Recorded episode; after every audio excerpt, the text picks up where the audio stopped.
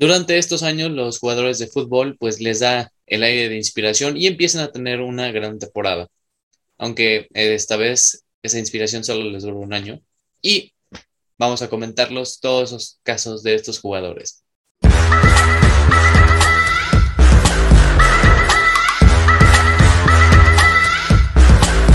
Bienvenidos amigos a un nuevo video, emisión de El Once Inicial. Hoy tenemos un viernes soleado, por fin un viernes soleado, en el cual festejamos que ya es fin de semana y como siempre saludamos a la alineación titular, la cual la comprende Octavio. ¿Cómo estás? Aquí unas declaraciones fuertes a los demás.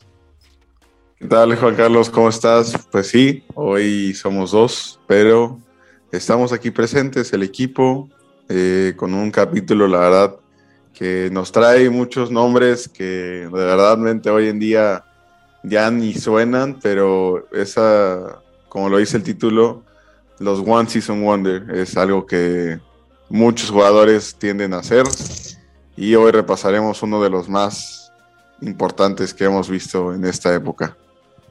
Así es. Bueno, pues eh, Navarro tampoco no pudo asistir. Y Rola se lo está tomando tan en serio el, episodio del viernes que no lo valorábamos y que puso su renuncia. Le voy a poner el clip ahí para que lo vea. No saben, chavos, voy a presentar ya mi renuncia porque siento que no me están valorando aquí, ¿eh? No, lamentable. Bueno, pero se lo está tomando muy en serio, ¿eh? ¿Y cómo dice Oxta? Pues hoy, la verdad es que para los que tal vez un poco de lo término One Season Wonder, pues son esos jugadores que tienden a tener como una temporada única en donde la rompen completamente y después se espera muchas cosas. Normalmente cuando llega a pasar esto, este, clubes más grandes tienden a, a, pescarlos, a decir, no, pues si pudo hacer esto con un equipo menor que el mío, ¿por qué no en el mío lo podría hacer? ¿no? Entonces, pues justamente vamos a empezar con un delantero centro que tuvo una participación en el Milan, en el Milan en el que pues una, la Serie A este, tuvo una participación en donde jugaba en dos equipos, primera mitad del torneo jugó en el Genoa, en donde juega ahorita el mexicano Johan Vázquez, y después ahorita de temporada, de acuerdo por sus goles, por lo que, lo que podría dar, el Milan se hizo de sus trabajos y llegó en la temporada 2018-2019 a mitad de temporada, en donde pues marcó unos buenos goles, marcó 30 goles y una asistencia en donde pues era un Milan en donde seguían reconstrucción, no, no pasaban yo creo que del quinto lugar, la verdad, y pues traer un delantero que te haya metido 30 goles, pues dará algo que yo creo que todos los aficionados del Milan, pues les sorprendía, ¿no? Y decían, no, pues este puede ser nuestro nuevo delantero centro. Y de ahí se apagó, de ahí empezó la siguiente temporada, este, fue cuando el Milan empezó a fichar un poco más, empiezan a reconstruir su equipo y pues todo indicaba que otra vez Christoph Piatek pues, iba a ser la, la pieza clave, ¿no? La pieza que fuera a marcar todos los goles y simplemente pues se apagó, la verdad. ¿Tú lo ubicas de algún partido, Juan? O... Sí, digo, como bien lo decías de la primera mitad en el Genova, sí era un jugador diferencial que marcaba demasiados goles. Y sí, algo así como el caso de Dusan Blajovic, en un equipo menor que estaba haciendo las cosas literalmente él solo y estaba sacando adelante al equipo, pero que en el Milan mm, todo esa pues ese brillo que tuvo en esa sí, en esa primera temporada, ya cuando le dieron el número 9, que también es una maldición por decirlo así, así como hay en el Chelsea, en el Milan lo mismo, le dieron el número 9 en su espalda y no cumplió con las expectativas y no marcó los goles que debió haber marcado. Aunque la verdad pues una tristeza, pero que todavía Pionte, que es un jugador joven, todavía sí está en la Serie hace no mucho fue comprado por la Fiorentina, entonces tiene todavía bastante tiempo como para mejorar y que no sea un one season wonder, o que nos cae la boca también, ¿eh? Sí, este, pues la verdad es que, que regrese a la serie. A ver, no creo que vuelva a, a revivir, pero pues nos quedamos con esa temporada de Christoph Piatek, en donde 30 goles, una asistencia y hasta ahí llegó su, su prime, como dirían por ahí. Después tenemos a Andy Carroll, un jugador que pues ubicas mucho, ¿no? Uf, no, que si no lo ubico, ¿eh? Un jugador inglés, nos vamos a la Premier League con Andy Carroll, que ahí les vamos a también a poner la foto de quién es el brother. Eh, durante las temporadas 2010-2011 estaba jugando, o, desde antes, estaba jugando en el Newcastle United y empezó también a marcar varios goles hasta que hubo la temporada que fue la, la 2010-2011, sí, que empezó a marcar demasiados goles, más de 20 goles estaba marcando el inglés y que el Liverpool, pues en su afán de contratar más delanteros, ahí pescó al delantero inglés del Newcastle y pagó la cantidad exorbitante de 40 millones de euros por un jugador que tenía un valor de mercado de 12 millones, o sea, súper elevado su precio y que no fue, no fue lo esperado, no se podía saber, porque también hay, es una historia súper famosa de Liverpool que, según el director deportivo que estaba en ese entonces, contrataron a dos jugadores que supuestamente iban a aumentar y elevar el nivel del equipo. A, siempre, siempre se va su nombre, Stuart Downing y Andy Carroll. Stuart Downing era el mejor centrador de la Premier League, el que eh, más centros mandaba en la liga, y el otro que era Andy Carroll era el que remataba siempre y tenía una efectividad súper alta en los cabezazos. Entonces, la lógica de este director deportivo dijo, bueno, si, me, si contrato al mejor centrador y al mejor rematador, ¿qué podría salir mal, no? Y, y sí, salió pésimamente mal, o sea, los dos fueron un fiasco y así fue Liverpool también esas temporadas, fue, fue un bastante, un fracaso bastante exorbitante. Y que sí, Andy Carroll después de eso tuvo pasos por el West Ham, por regresó al Newcastle, dos temporadas en las cuales poco y nada se rescata. Y ahorita está en el West Brom en Championship, eh, tampoco mmm, bajando un poquito sus, sus ribetes y su exigencia como futbolista.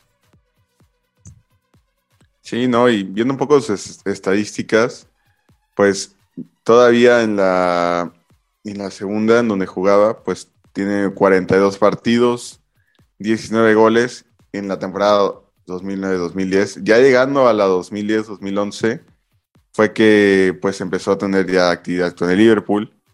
Y pues la verdad es que pues tuvo ahí su rendimiento, ¿no? 29 partidos jugados, 13 goles y 8 asistencias. Y pues la verdad yo lo recuerdo mucho justo lo para que decías, ¿no? Un jugador muy de área, muy este rematador, que me acuerdo mucho que costaba mucho marcarlo incluso a los centrales de, del Maño, que bueno, sabemos en esa época qué centrales teníamos.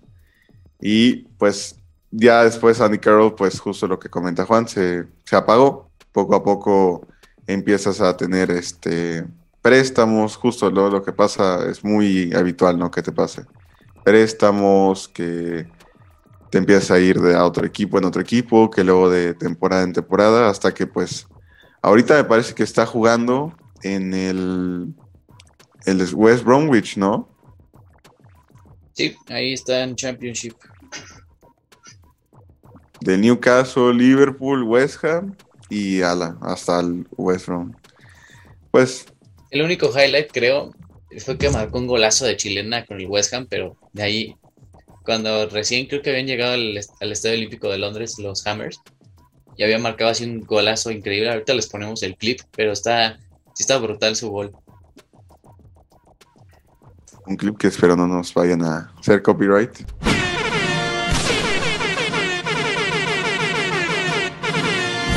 Siempre, amigos. YouTube se, se, emociona con el copyright siempre. Saluditos a YouTube. Y bueno, pues pasamos al siguiente jugador Octa. Claro, este jugador es Wilfred Bonny. Yo creo que muchos lo, lo llegamos a ubicar. Yo lo ubico mucho por su, por su estancia en el Manchester City. Eh, es un, pues, un jugador que la verdad era igual pues, un metro, creo yo le voy pegando un metro ochenta, ochenta y cinco, pues alto, ¿no? Con igual un poco de lo que jugaba Nick Carroll. Y pues este jugador eh, pues empezó su, su temporada, su equipo pues donde más se destacó fue el Swansea City, en donde pues en la temporada 2003-2014 pues fue donde destacó. Y después de esa temporada el Manchester City se hizo de sus servicios en un Manchester City en la temporada 2014-2015, un poco antes de, todavía tenían incluso el, el logo viejo y todo, este ya llegando al Manchester City, pues la verdad es que pues, se apagó bastante. La verdad es que no, no empezó a rendir lo que, lo que era. El Manchester City le costó alrededor de unos, no sé, unos 25, casi pegándole a 30 millones, en donde pues la verdad es que, bueno, el City sabemos que le, le encanta gastar dinero, pero pues fue un jugador que pues se apagó muchísimo. O sea, yo en el Swansea City me acuerdo que era muy bueno, era el goleador. Pero ya después, pues el Manchester City lo acabó de, de, destapar. Pero, ¿tú, ¿tú recuerdas algún partido en especial, Juan, con él? Con él, me acuerdo que había, tenía una dupla, que era creo que Bafetén Bigomis. ¿Te acuerdas el que celebraba así como tigre, que se tiraba al suelo y empezaba muy icónica esa celebración. Hacían, creo que ellos dos hicieron alguna vez la dupla en el Swansea y por eso fue que también le fue súper bien a, a este. Se fue, ya hasta se me fue el, nombre del jugador, ¿eh? Imagínate qué tal, Wilfred Bonny. Así de efímero fue su paso del pobre, del pobre jugador y que sí, en el City duró, si no estoy mal, como una o dos temporadas. Luego regresó al Swansea con un dorsal también muy, muy loco. Creo que le, se puso la 2 Sí, un número nada que ver con su posición. Y ya de ahí no, no le hemos seguido el paso. Definitivamente no está en la Premier ni en el fútbol inglés.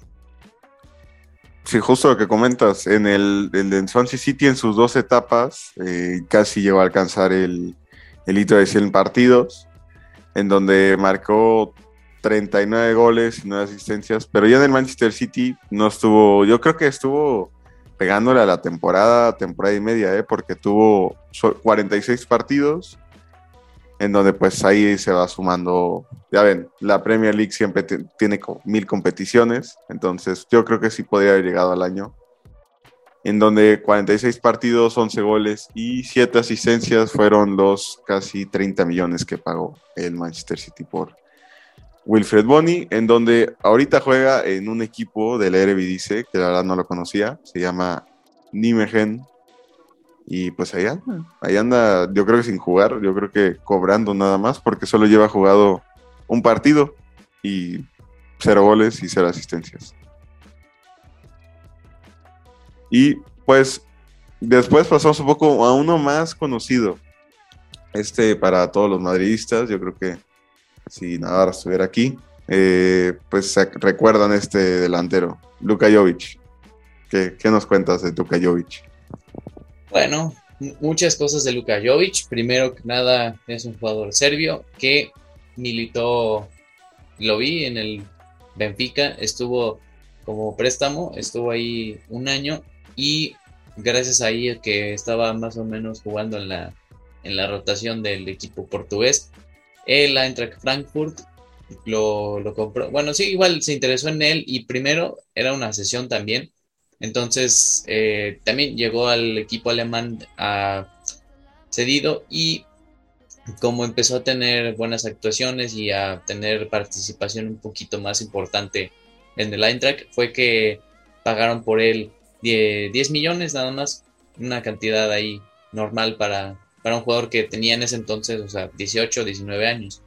Y la siguiente temporada, que es la 18-19, es su temporada de explosión, la que todos sabemos que hizo una dupla increíble con Sebastián Aller y Luka Jovic ahí arriba, que mandó a la Eintracht Frankfurt a instancias finales de la Europa League, perdieron, si no estoy mal, en los cuartos, en las semis contra el, contra el Chelsea de Rolas, Luka Jovic también marcó más de 20 goles en la Bundesliga, casi, casi se queda con el premio del máximo goleador, si no es que está ahí Robert Lewandowski, y que el equipo le fue muy bien, también quedó en quinto lugar el, el Eintracht, todo pintaba muy bien, y el Real Madrid para la siguiente temporada, la, la 19-20, pagó 60 millones de euros al Eintracht Frankfurt por Luka Jovic, un jugador que en ese entonces tenía 20, 21 años.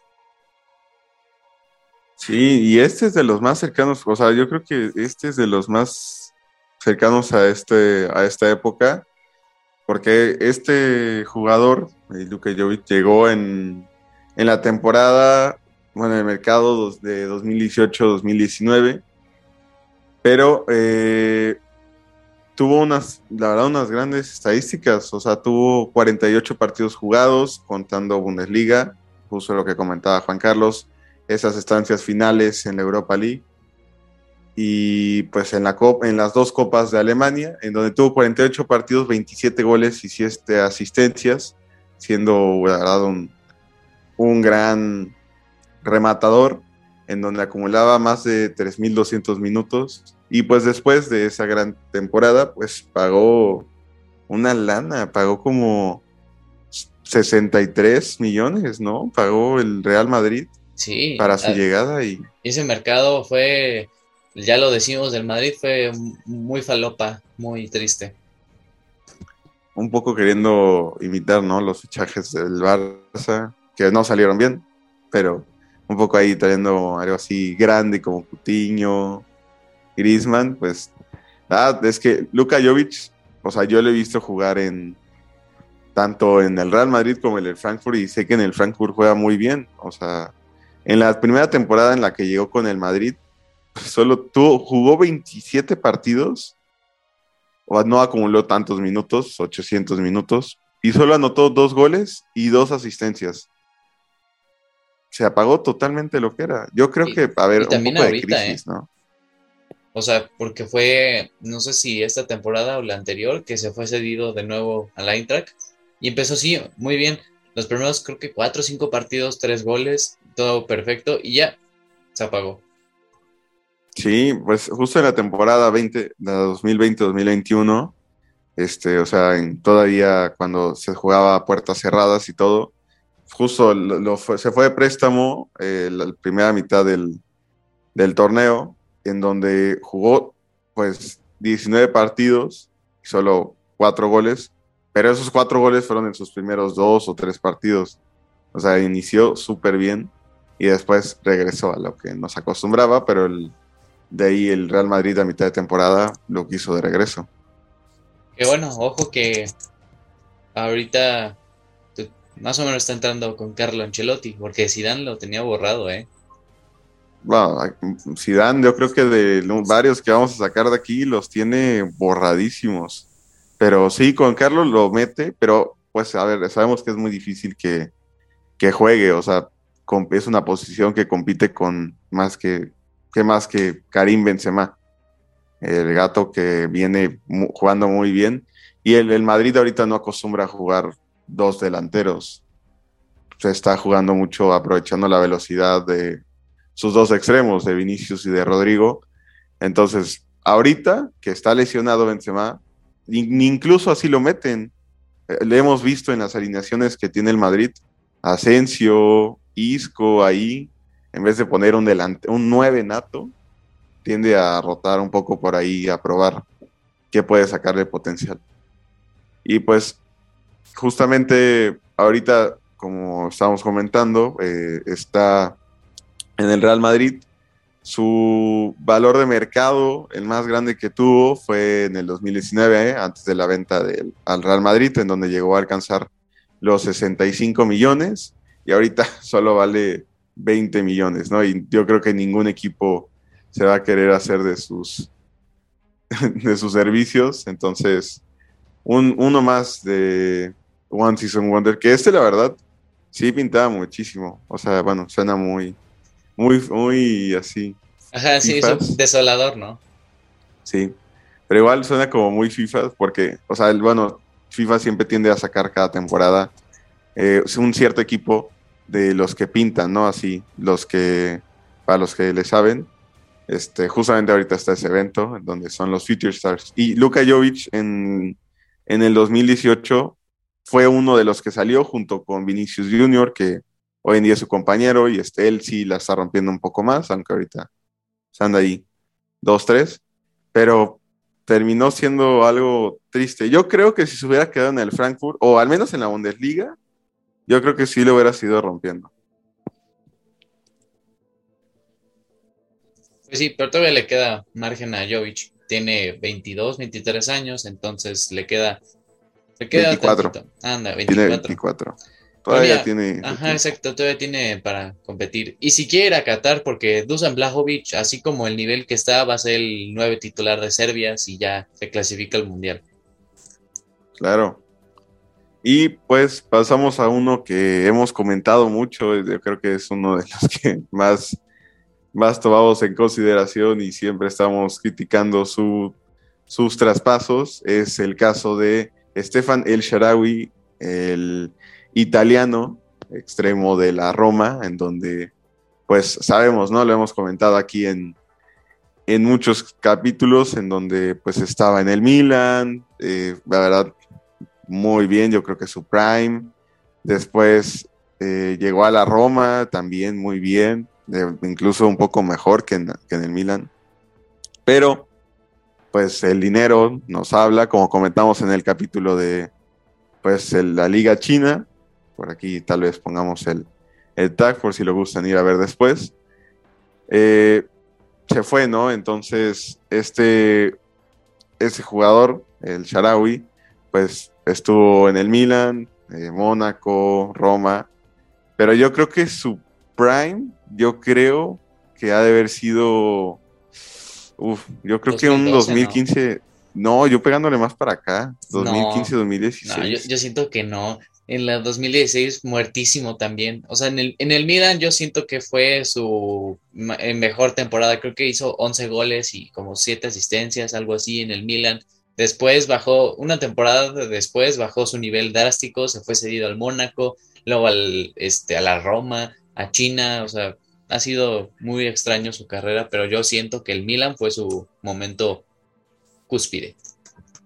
Pues mira, justamente como dicen por ahí, los números no mienten. La verdad que los números no engañan, las estadísticas nunca engañan. Y miren las estadísticas, es fácil. en la temporada justamente en la que comentas tú, jugó 15 partidos y, solo tuvo 4 goles. Y en la que digo yo, tampoco, tuvo 42 partidos y 11 goles.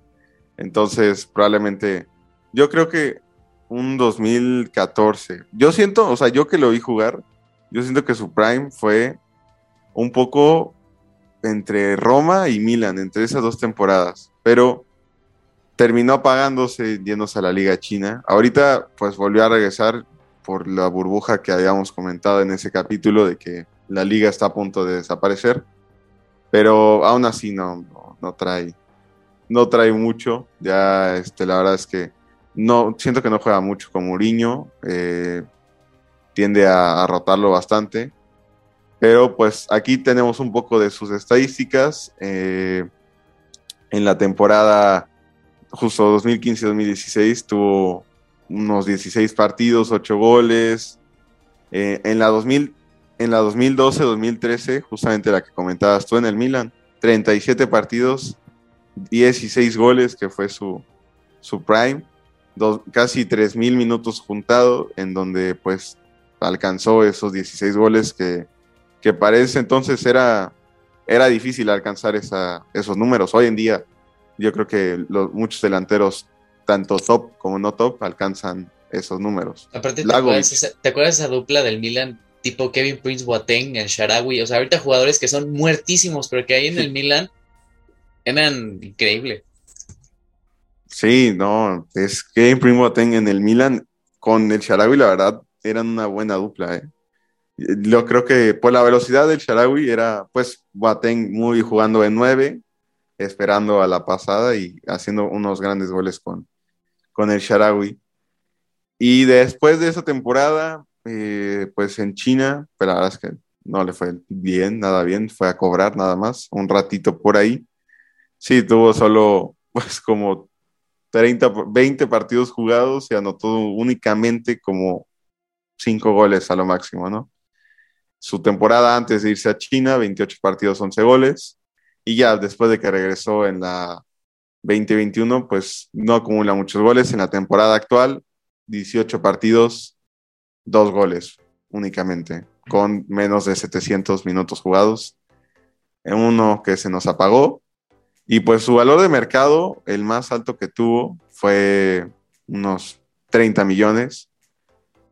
Eh, antes de irse a la Roma y luego en la Roma empezó a bajar un poco, pero pues llegando a China, como fue una millonada lo que pagaron por él, llegó a alcanzar incluso hasta los 50 millones. El caso de Stefan El Sharawi. Y después tenemos uno que muchos equipos, estuvo por muchos equipos, el caso de Paco Alcácer. Sí, el jugador español es nuestro siguiente jugador a analizar, ya que Paco Alcácer empezó su carrera, primero que nada, es canterano del Valencia, estuvo ahí dos temporadas, pero se fue cedido al Getafe en el 2012. Ya para 2013 sí se quedó en el equipo y empezó ahí a afianzarse en el equipo poco a poco. Ya en la 14-15 sabía ya súper consolidado como el delantero titular del Valencia. Y no fue hasta la temporada 15-16 cuando Paco Alcácer ahora sí ya es, en ese momento se decía que era una realidad como delantero, ya que en 34 partidos había marcado 13 goles y dado 6 asistencias. Buenos números para un jugador español y que el, el Barcelona, más bien, se interesó por Paco Alcácer. Yo me acuerdo de, de ese debate, de ese debate que había de de que Luis Suárez siempre era el único delantero del Barça y que cuando se lesionaba él, pues no existía otro delantero que lo supliera. Y ese suplente se supondría que era Paco Alcácer, que llegó al Barcelona y pues tuvo, pues sí, cierta actividad, pero también no fue tanto. Unos números más normalitos, 6 goles y 3 asistencias en 20 partidos. También para la siguiente temporada 17 partidos, marcó 4 goles y dio 4 asistencias. También eh, flojos números, pero que como vieron que el nivel de Paco no estaba siendo tan alto, lo mandaron cedido al Borussia Dortmund y que también es una etapa muy conocida del español, que en la temporada 2018-2019 marcó 18 goles, o sea, fue una temporada increíble del español, en 26 partidos marcó esa cantidad de goles, que me acuerdo que siempre iba del banco al, campo y te marcaba gol siempre. Era un jugador en ese momento bastante diferencial en el conjunto alemán. Y que gracias a esa buena actuación fue que el Borussia Dortmund pagó su ficha, su ficha de 25 millones de euros. Pero que bueno, esos 25 millones de euros no, no le fueron tan redituables al Borussia Dortmund, ya que en la 19-20 jugó nada más 11 partidos y marcó 5 goles y una asistencia. O sea que también muy, muy sobrio su paso y pues como los demás jugadores que hemos estado platicando, bajan pues ya sus eh, condiciones, así como el equipo. Ya ahora mismo está en el Villarreal, pero ya con un rol muy secundario y que no es ni titular crucial dado que tiene a un delantero tan bueno como Gerard Moreno, que la verdad sí le, da su repaso. Pero que Paco Alcácer, yo creo que sí, su prime fue en el Borussia Dortmund, antes que en el Valencia. Este yo creo que fue como un two season wonder, ¿no? Porque en el Valencia, antes de irse al Barça, tiene unos números muy interesantes y llegando al Dortmund también, yo recuerdo mucho que yo en el Barça no daba ni un peso por él y desde la nada en el Dortmund que, ¡pum!, 29 partidos, 16 goles. Y la verdad me sorprendía mucho y eran justo lo que comentaba Juan, o sea, era desde el banquillo entrar y marcar, luego incluso se marcaba un doblete, ¿no? Pero la verdad es que el Dortmund, a pesar de que lo adquirió y lo volvió a vender al Villarreal, le sacó una buena lana. O sea, el, el Dortmund lo, lo compró en. O sea, fue fue un préstamo al inicio con compra y al final le terminó costando como ¿qué te gusta? ¿Como unos 20? Sí, como 25 millones. O sea, sí, primero fue sesión, la rompió y el Borussia Dortmund pagó, pero su, lo que pagaron pues ya no se vio reflejado en el campo, pero sí lo vendió en el Valencia más o menos por ese precio. Al Villarreal, Sí. perdón. Sí, al Villarreal y en el Villarreal justo no, no es un jugador que lo acostumbremos a ver de titular, pero pues bueno, fue, es parte del equipo histórico del Villarreal, el que, el que ganó la, la Europa League contra el Manchester United. Él fue partícipe justo pues eh, sumando goles como, y estadísticas, 12 partidos en pues todo lo que fue la Europa League con seis goles marcados. Yo creo que en alguno ha de haber sido clave. Eh, pero justo con. No creo que haga mucha dupla con, con Gerard Moreno, pero ahí sigue Paco Alcácer en el club Villarreal. Y después pasamos a uno que yo no lo conozco mucho, lo conoces más tú, entonces Luciano Vieto. Así es, Luciano Vieto, un jugador que lo conoce tanto la liga como la Premier League. Eh, primero vamos a hablar de la liga. Luciano Vieto, él es argentino y venía desde el fútbol de allá de su país. Fichó con el Villarreal por, por una buena cantidad de dinero, si no estoy mal. Ahorita ya este, ponemos aquí abajo la cantidad de lo que pagó el Villarreal. Pero bien, el, el argentino pues empezó también un poquito flojito en sus temporadas, dado que estaba en el proceso de adaptación, pero que para la temporada, o sea, los años 2013 al 2015, o sea, muy bien Luciano Vieto. De hecho, en la temporada 2014-15 fue cuando hizo el boom y anotó de igual 20 goles con el Villarreal.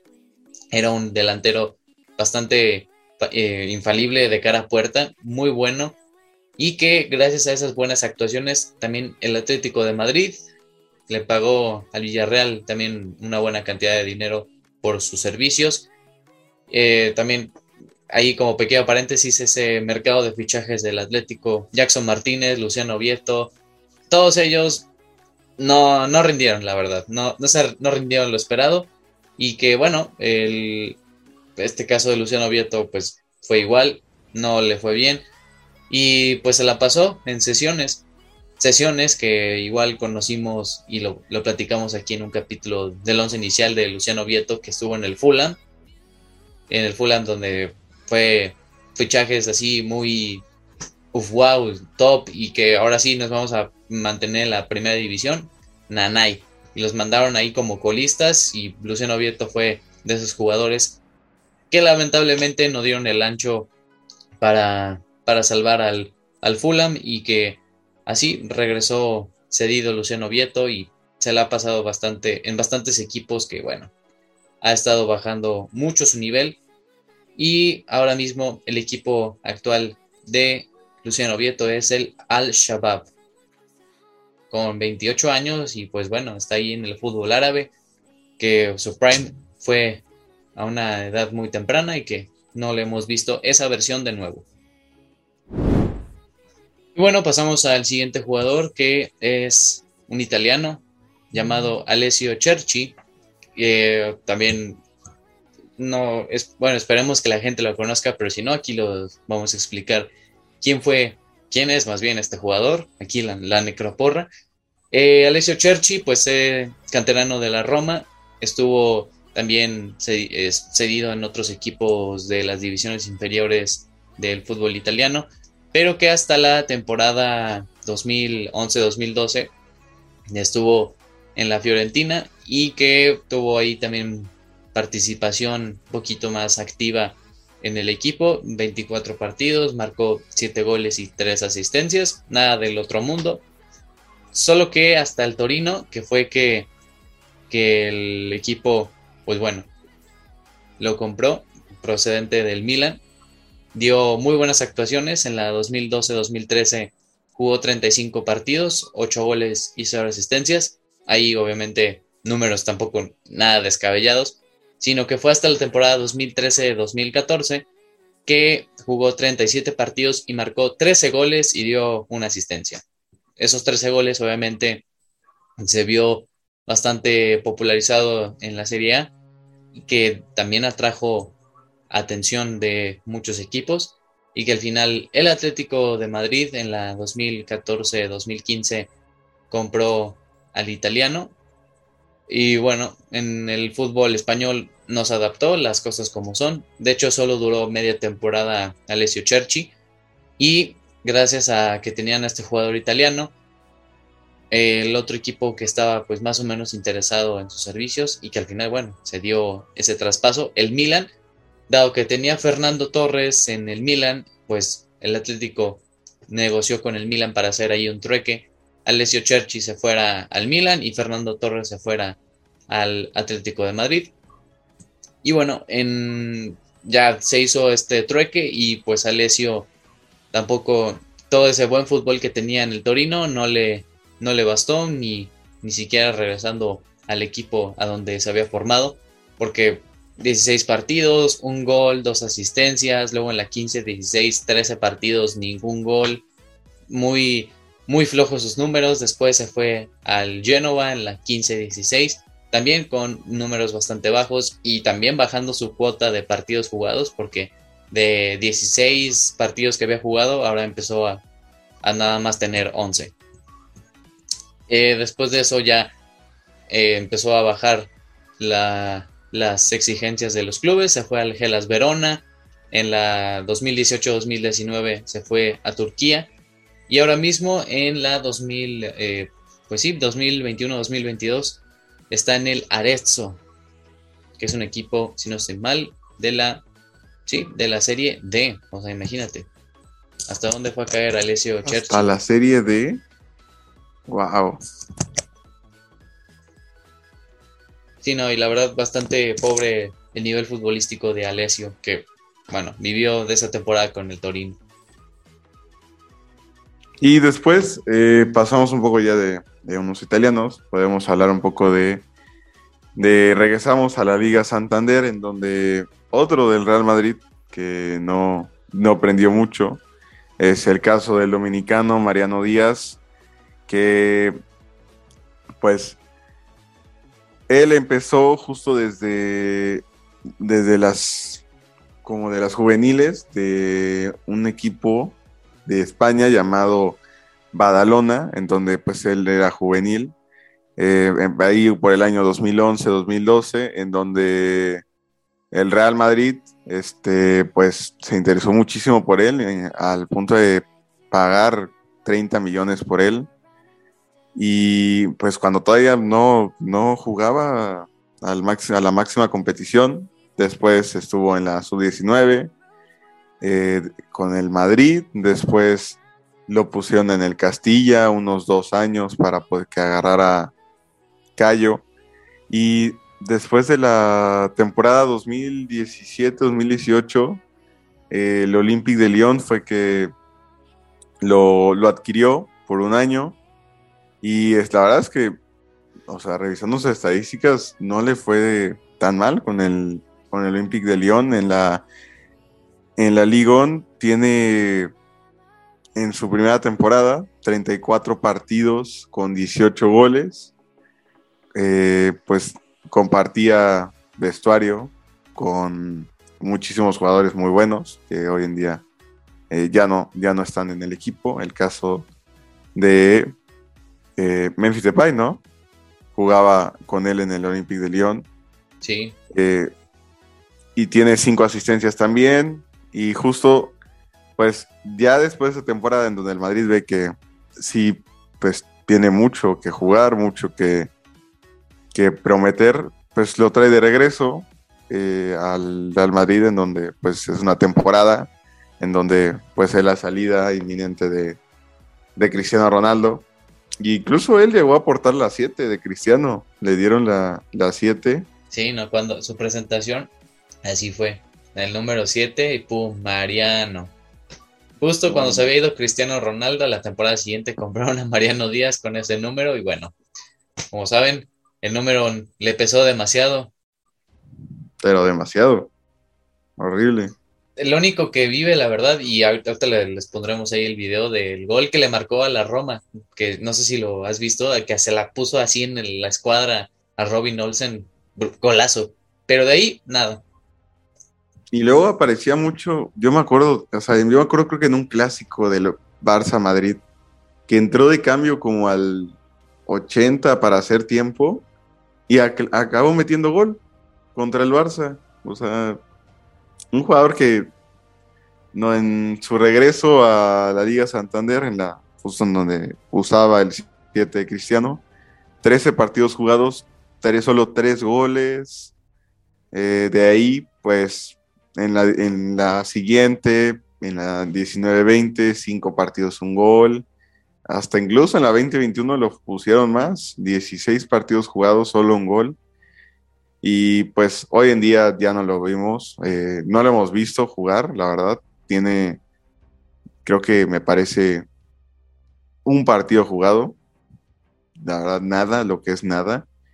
Y pues su valor de mercado alcanzó los 30 millones, que fue con lo que el Madrid lo adquirió. Y después, no, hombre, ha ido, si ven la gráfica, caída libre.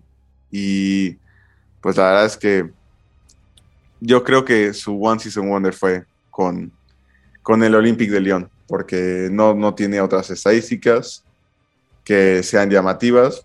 Eh, el Olympique de Lyon pues jugó Europa League en esa, en esa estancia, llegaron me parece que a cuartos, una cosa por ahí, nueve partidos jugados, dos goles, y en la Copa de Francia dos partidos, un gol. One Season Wonder de Mariano Díaz en el Olympique de Lyon. Y pasamos a otro en esa misma liga, en la Liga en donde este es muy conocido, es este Hatem Benarfa, este francés que la verdad a mí me gustaba muchísimo, pero ha pasado por infinidad de equipos. Eh, de verdad su lista es interminable. Primero estuvo en las eh, inferiores del Olympique de Lyon. De ahí pasó al Marsella, del Marsella al Newcastle, el Newcastle al Hull City, del Hull City otra vez a Newcastle, después se quedó sin equipo, después el Niza se interesó con él y ahí es donde levantó, o sea, levantó su rendimiento demasiado considerablemente, al punto al que en la temporada 2016-2017 el Paris Saint Germain se hizo sus servicios, eh, dos años jugando con los parisinos, se quedó sin equipo, el Stade de Rennes pues lo adquirió sin equipo, hasta el Valladolid llegó a adquirirlo en algún momento, también sin equipo después de esa temporada, eh, el, el Burdeos también lo adquirió, que es de sus equipos más recientes, y hoy en día lo, lo vemos jugando en el Lille, en donde jugó ahorita cuando jugaron contra el PSG, de hecho se hizo una jugada muy buena por la banda para el gol del, del Lille. Y pues teniendo un poco de sus estadísticas en, sus equipos a lo largo de, de su carrera, pues la verdad es que yo, su prime, como lo había dicho, era con el, con el Niza en la temporada 2015-2016, 34 partidos, 17 goles y 6 asistencias, fue lo que lo, lo marcó en un, en un buen puesto para que el, el, París se haya hecho de sus servicios. En la Premier League, como lo habíamos comentado, tuvo la verdad, eh, pues un gran rato, eh. o sea, él, yo, según yo, no es tan viejo, tiene, ah, no, sí, 35, tiene 34, tiene 35, no se ve nada grande. O sea, lleva jugando desde la temporada 2005, wow. Sí. pasó por. Ajá, y se fue al, Newcastle, si no estoy mal, estuvo en el. El Hatem Benarfa, ¿no? Sí. Tuvo 26 ah, partidos. Sí, en el Newcastle de repente se les puso la tendencia de contratar a mucho francés. Uno de esos franceses, por si no sabían, Florian Thubon, el jugador de los Tigres, estuvo una temporada en el Newcastle. Una temporada nada más, porque sí, ya, ya después lo mandaron de nuevo a Francia. Algo que debería hacer Tigres, Tigres, considéralo, cobra mucho y no hace nada. También justo compartió vestuario con, con Florian Tubán en, en, el en Marsella.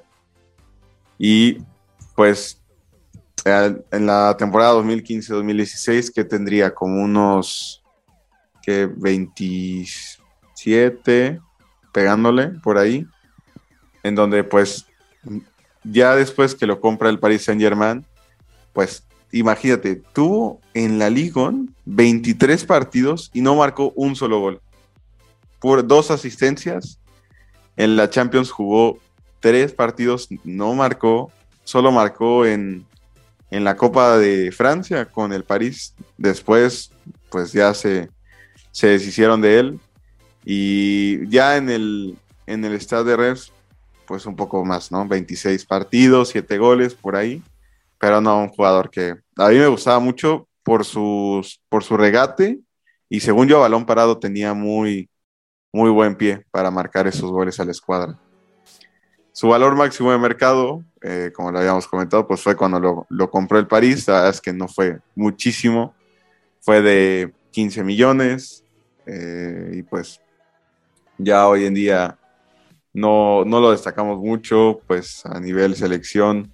Llegó a tener uno que otro partido, pues unas 15 participaciones a selección mayor en donde solo dos golecitos marcó.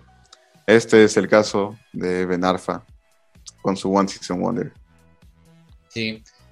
Y bueno, el siguiente caso es eh, nadie de la redacción del once inicial sabíamos quién era este jugador hasta que nos pusimos a investigar. Pero claramente este sí es un, creo que eh, ejemplifica mejor lo que es un One Season Wonder. Y este jugador se llama Grafite. Bueno, o sea, es, su apodo, pero ahí, les va su nombre. Erinaldo Batista Libanio, mejor conocido como Grafite. Eh, un jugador que, bueno, es brasileño, que estuvo en sus primeros años, en el 2001, en Ferroviaria, Santa Cruz, Gremio. Tuvo un paso rarísimo en Corea del Sur, en el Anyang LG Chitas. Bueno, Chitas para como nombre de mascota para tu equipo, está bien. Mejor que los Cherries, como el Bournemouth, mejor. Después este, estuvo ahí otros, otro par de años en Brasil, en el Sao Paulo, y fue cuando dio el salto a Europa, específicamente en el fútbol francés. Se fue a Le Mans en la 2006-2007. Eh, temporada pues también mm, floja, mm, tampoco nada destacado, pero que aún así le valió un fichaje en la liga alemana, en la Bundesliga, específicamente con el Wolfsburgo, donde en la temporada 2007-2008 fue que llegó al conjunto. Y después a la siguiente temporada, 2008-2009, o sea, hizo la mejor temporada sin duda de su carrera, de su vida, ya que marcó, ojito con la cifra, 28 goles en 25 partidos de Bundesliga. Y gracias a esos goles le sirvió al Wolfsburgo ser campeón. O sea, con esos goles de grafite se, hizo la mejor temporada y yo creo que también del Wolfsburgo. Muy, muy buen rendimiento del brasileño, ¿o no? Sí, 28 goles en 25 partidos.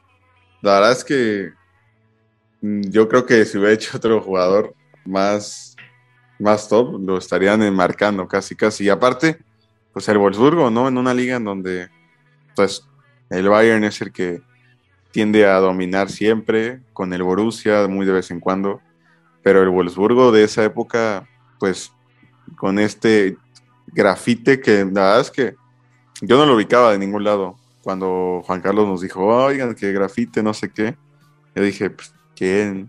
¿Qué, qué, vende o qué, qué hace? Pero ya viendo sus números, la verdad, muy interesante esos, esos 28 goles. Y supongo que de ahí se apagó, ¿no? ¿Siguió en el Wolves o qué, sí, pasó con él? siguió en el Wolfsburgo.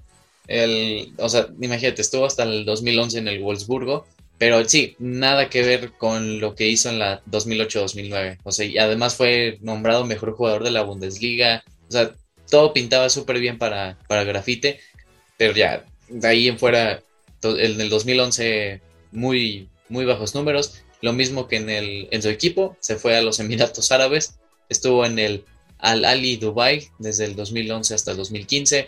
Luego se fue a Brasil, en donde pues ya tuvo pasos por el Santa Cruz, el Atlético Paranaense y ya se retiró en el 2018. Pero que aquí bastante claro que de una temporada solo vive este jugador porque de las que siguen, pues nada destacado de poco y nada es lo que se puede rescatar.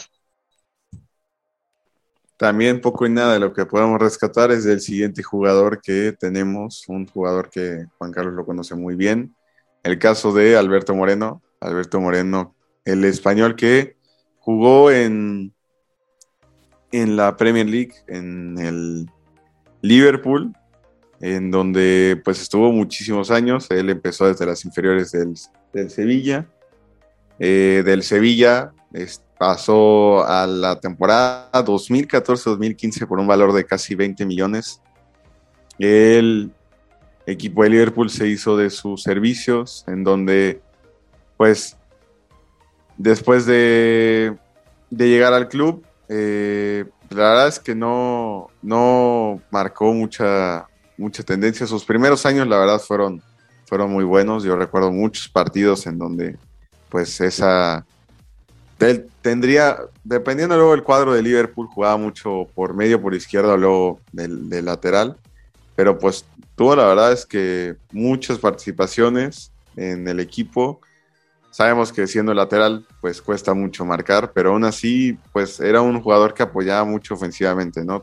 tenía mucha profundidad, muchas asistencias. Yo creo que su mejor temporada pudo haber sido la 15, 16, un poco ahí por lo, que podría recordar.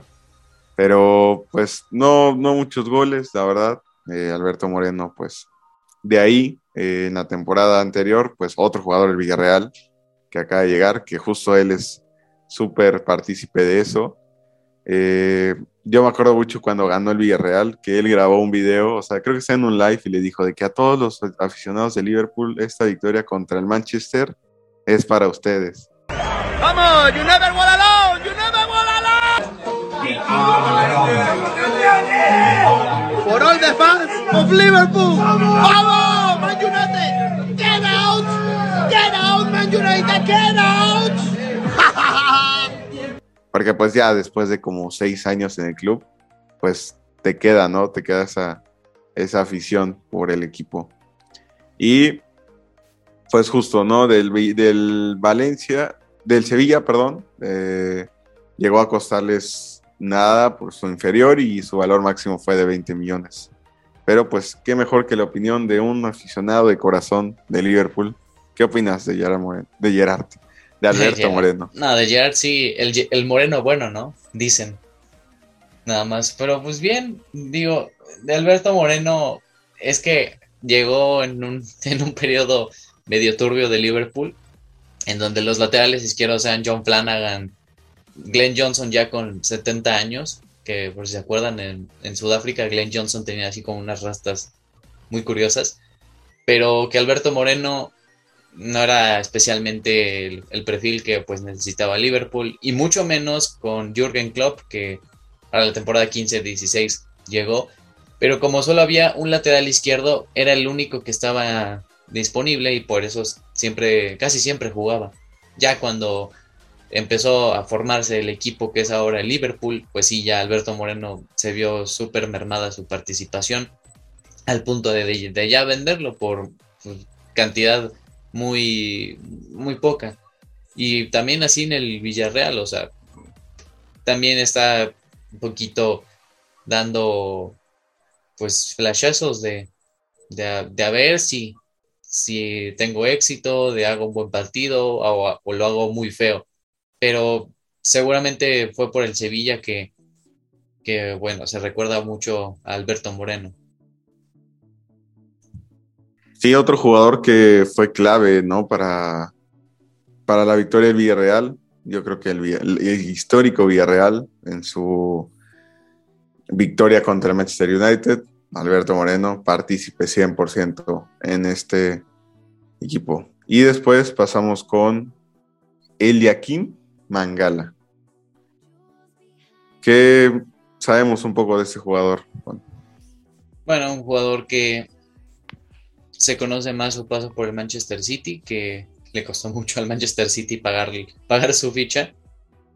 Eh, bueno, un central que en teoría era decente, que tenía ahí bastante bien formadas las bases de lo que es ser defensa y que se presupuestaba que era, iba, iba a ser el titular indiscutible en esa defensa junto a Vincent Company. Que, qué grande mufa del Manchester City. Pero bueno, la verdad que mm, muy, muy, muy, bajos, muy bajo nivel ha tenido el francés.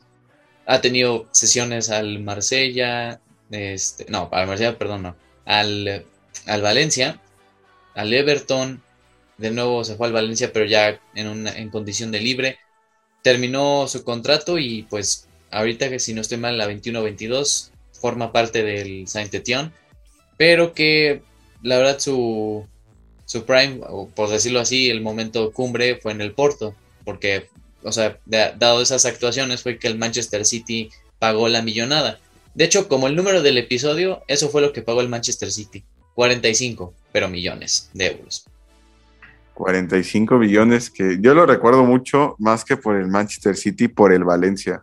O sea, bueno, no por sus grandes actuaciones, pero como veo mucha Liga Santander, pues me acuerdo que lo, lo ponía muchísimo, pero sí pagó una, pero una millonada el, Manchester City, que a ver, junto, que a ver, el proyecto no era malo, o sea, tener una dupla de centrales grandes como lo eran Company y Mangala, pues la verdad es que era algo que prometía mucho, ¿no? Yo creo que queriendo hacer un poco a, lo que hacía el Manchester United con Ferdinand y con Vidic, centrales muy grandes de área. Pero justo lo que comentas, yo creo que el Porto también, pues, he visto muchos highlights de él y jugaba muy bien en el Porto. Para que el Manchester City se haya interesado tanto por él, es porque veía mucho futuro en él. Y después justo, ¿no? Pasó entre sesión y sesión y sesión, que ahorita actualmente juega en, el Santetín, que bueno, me parece que zona roja, ¿no? Está en zona rojísima. Son colistas de la liga y yo creo que muy potencial a perder. Y pues bueno, para el Akin Malanga, pues la verdad es que. ¿Cómo, cómo? ¿El, el Akin Mangala? Eliakim, así se llama. ¿Ah, Eliakim Mangala. Sí, papá. Bueno, es que, mira, primero que nada, el, nombre sí está un poquito raro de decirlo. Bueno, según aquí las estadísticas, es entre francés y belga, pero decidió elegir la, la nacionalidad francesa, pero yo creo que por el nombre, yo creo que descendencia africana, ¿no? Sí, bueno, mala jugada también por ser, seleccionado por Francia y no por Bélgica. Literal, yo creo que en Bélgica hasta se había convocado, ¿eh? Así, aún, aún, no, hombre. Ahorita en la selección belga sigue jugando. Este, Bertongen con 70 años. Y Alderweireld. Ah, ya. Esos jugadores ya que, me, ya que los duerman, ya no traen nada. Y pues me parece que mm, en en título, bueno, o sea, en números de como central, pues justo acumuló muchísimos minutos en, el Porto. Eh, tuvo de hecho sus goles en el Porto en de, tiro de esquina, lo más probable.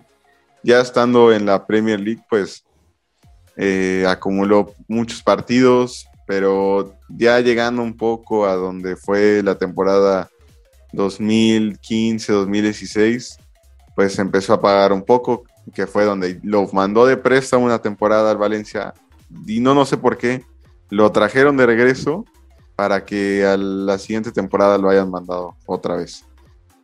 El Manchester City y sus negocios. Pero ese fue el One Season Wonder de Eliakim Mangala en el Porto. Y bueno, como últimos jugadores, obviamente no queríamos dejar la lista sin jugadores de la Liga MX claramente. Y vamos a hablar de dos casos en específico. Uno es de Joffre Guerrón y el otro es de Ángel Reina, mejor conocido como Pleititos. el, primero, de Joffre Guerrón, bueno, ah, en los Tigres, si no estoy mal, sí tuvo su momento cumbre. Los Tigres cuando llegaron a la final de la Copa Libertadores contra River, justamente el jugador que los llevó prácticamente hasta esa instancia fueron los goles de Joffre Guerrón, ecuatoriano que tenía buena velocidad, también era derecho, muy buen disparo, pero que, bueno, con las llegadas de Rafael Sobis, de, de Gignac, se fue al Cruz Azul. en la etapa de Boeing de Cruz Azul, horrible, horrible etapa. Ya, lo mismo que él, o sea, le fue mal, mal, mal, o sea, lo que le sigue.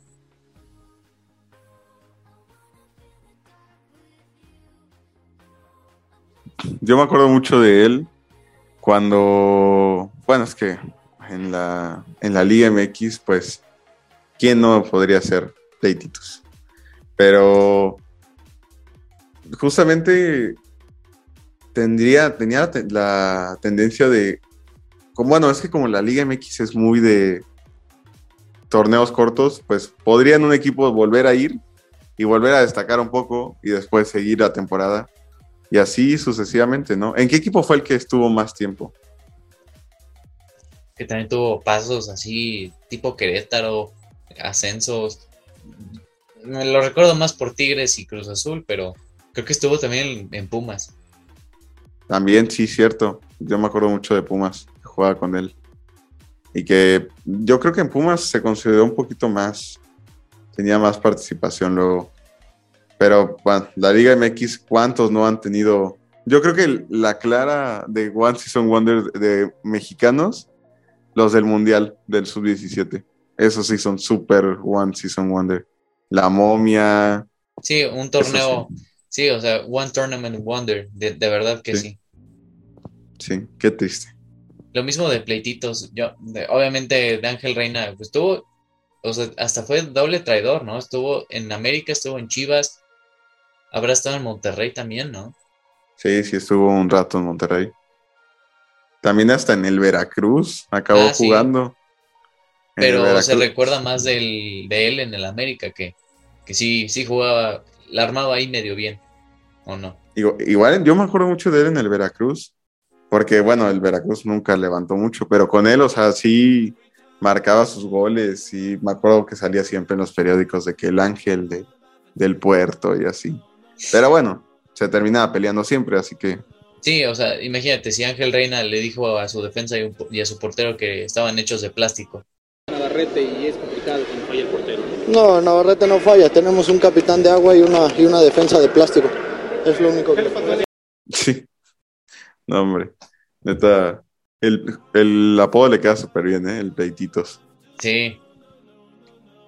Pero bueno, así, así es la lista de nuestros jugadores del One Season Wonder.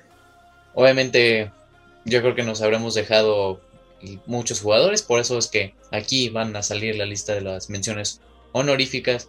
Bueno, no sea honoríficas, sería más bien horroríficas, porque todos, todos hicieron una temporada muy fea el 90% de su carrera, pero que bueno, pues ahí, si ustedes saben de, otros jugadores, hay que nos lo digan acá abajo en los comentarios, también en, el podcast en Spotify. Muchas gracias por habernos escuchado, por, haber, por seguirnos todavía. Denle like, suscríbanse y bueno, pues eh, también síganos en nuestras redes sociales. Claro que sí.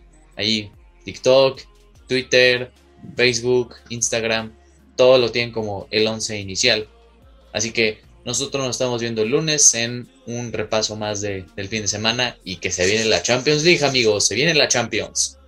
Se viene, ahí vamos a estar poniendo en Instagram una quiniela para que ahí la, vean, la contesten y a ver, que la compartan con sus amigos y a ver qué, quién termina sacando más. Ahí en el capítulo del lunes yo creo que vamos a dar a ver quién se va a burlar, sí, quién se va a burlar de más del United o del Liverpool o de nuestros equipos. Así que espérenlo con ansias. Buen fin de semana. Nos vemos. Chao.